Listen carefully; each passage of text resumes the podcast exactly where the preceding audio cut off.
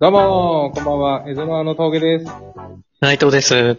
この番組では北海道で視野を広げる人とつながるをテーマに活動する有志のコミュニティ、江戸の輪の活動の一つとして、ゲストと一緒に毎回特定のトークテーマについて、真面目に楽しくおしゃべりする番組です。はい、ありがとうございます。今回から本当にリニューアルバージョンでお送りする第1回目です。来ましたね。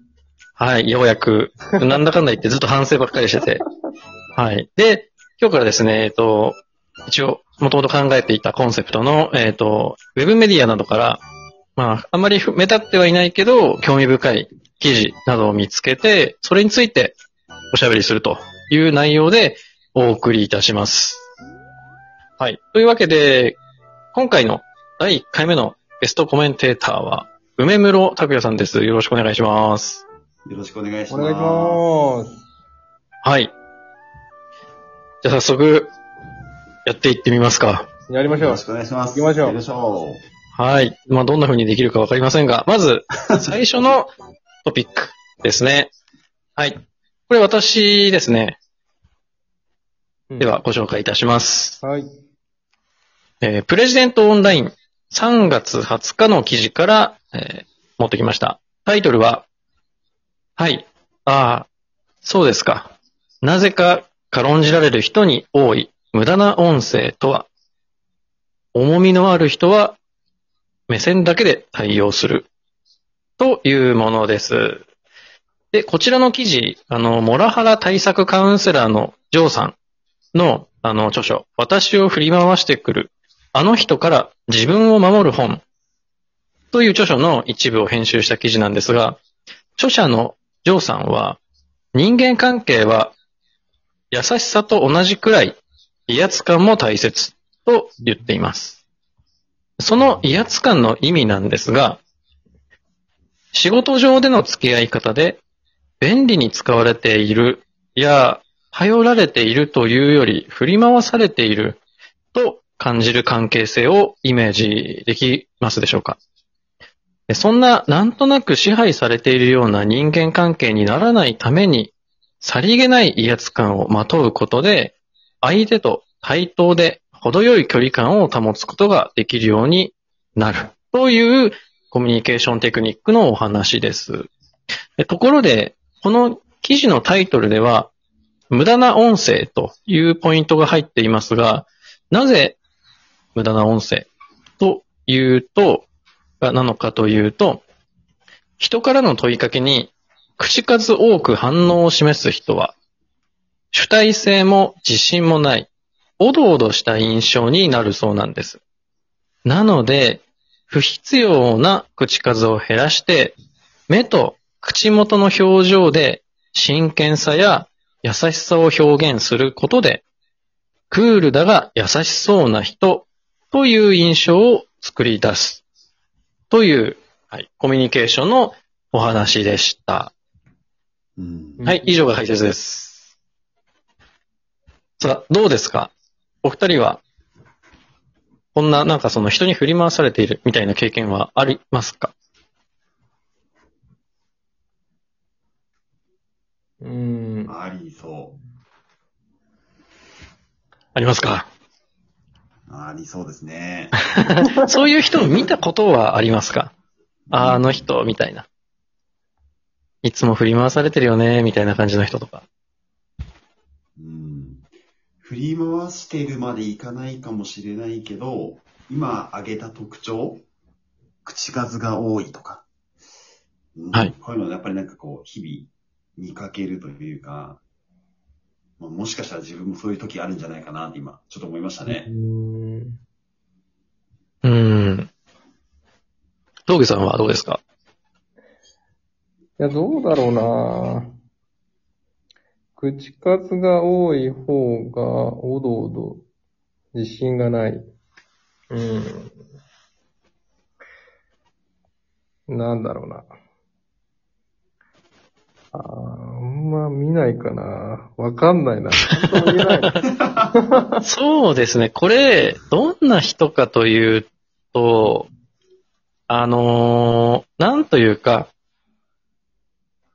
どっしり構えてない人の話なんじゃないかなという印象でした。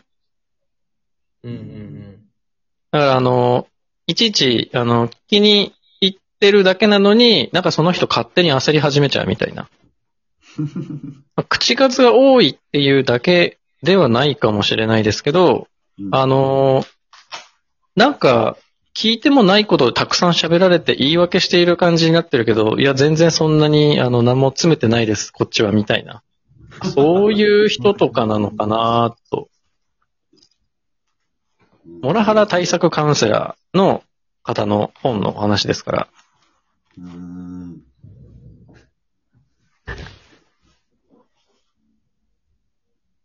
ラハモラハラですよ。ラ。うーん。え、無駄、ごめん、これ、無駄な音声っていうのは、どれを指してるの？えっ、とですね。まあ、例えば、一つのケースとして、はい。仕事のことでその人に確認とか聞きに、うんま、ま、例えばあとは相談しに行った時に、うん。はいはい、あ、それですか、えっとですね、みたいな感じで、なんかたくさん喋り始めてあ、の、こっちが1しか聞いてないのに、なんか余計な情報たくさん喋られて、みたいな感じで。で、結局この人何言いたかったんだろうか、みたいな。そういうことね。とか、そういうのとかですかね。うんうんうんだから、えっと、まあ、ここでは、私の解説では言わなかったんですけど、そうならないために、うん。あの、話しかけられた時に、いきなりしゃ、あの、は、あの、喋り出さないで、目を合わせて、ニコッとするだけみたいな。とか。あとは、えっ、と、話を聞くときに、あのーなんかすぐ、えっ、と、声で合図しする人とかもいますけど、そうじゃなくて、目をつぶって腕を組んで、すごく真剣に聞いているようなふりをするみたいな。うん。とか。あとは、えっ、とですね、特に誰かから話しかけられてない時でも、たまに、あの、表情を作って、すごく何かに集中している、ねすごく何かに、こう、没頭している、みたいな空気を出すというのも有効らしいんです。で、なんかあの、この記事の中では、えっ、と、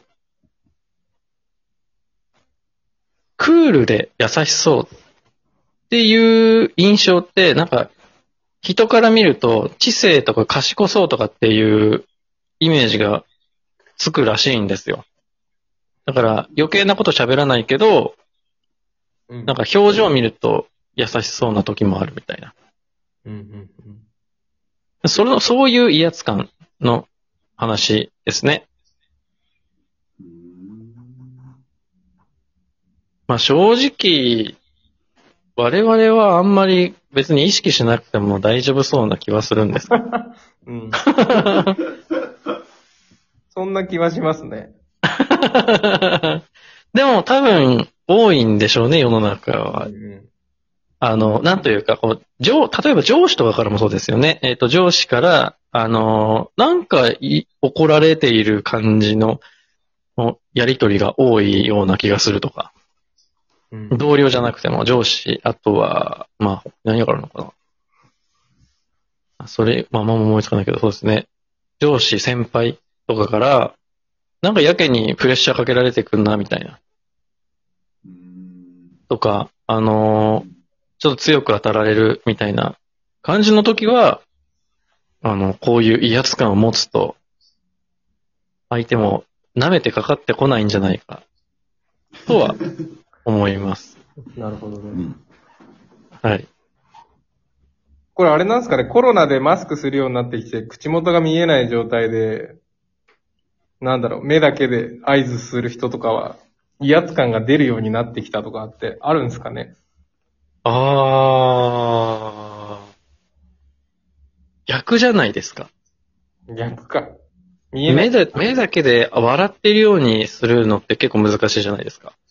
だから、あのー、優しそうとか、とっつきやすそうっていう雰囲気をマスクありで作れる方が今なると強いんじゃないですか。ああ、なるほどね。基本的に真面目な顔にしか見えないんで。うんうんうん。